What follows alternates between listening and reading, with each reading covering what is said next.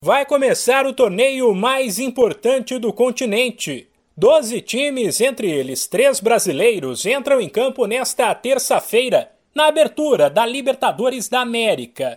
O primeiro será o Atlético Paranaense. Sete e quinze da noite no horário de Brasília, o Furacão visita o Caracas, da Venezuela. O time brasileiro, que recentemente faturou duas vezes a Sul-Americana, vai em busca do primeiro título da Libertadores. As outras duas equipes do país que jogam nesta terça são gigantes que sabem como é levantar a taça mais desejada do continente. Campeão em 2019, o Flamengo visita o Sporting Cristal do Peru às nove e meia da noite. Mesmo horário do duelo entre o Always Red da Bolívia e o Corinthians, que ficou com o título em 2012. Sem esquecer que o Timão também terá que superar a altitude de mais de 3 mil metros de La Paz.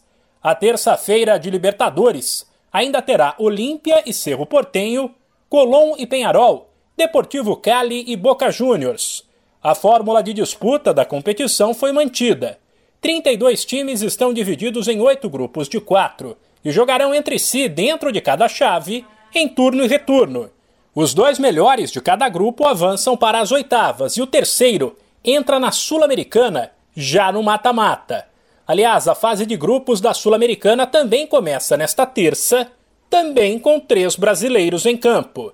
7 e 15 da noite, o Ceará recebe o Independiente da Argentina e o Santos visita o Banfield, outro argentino. Já às 9 e meia tem Atlético Goianiense e LDU do Equador. Na Sul-Americana também são 32 times, oito grupos e turno e retorno na primeira fase.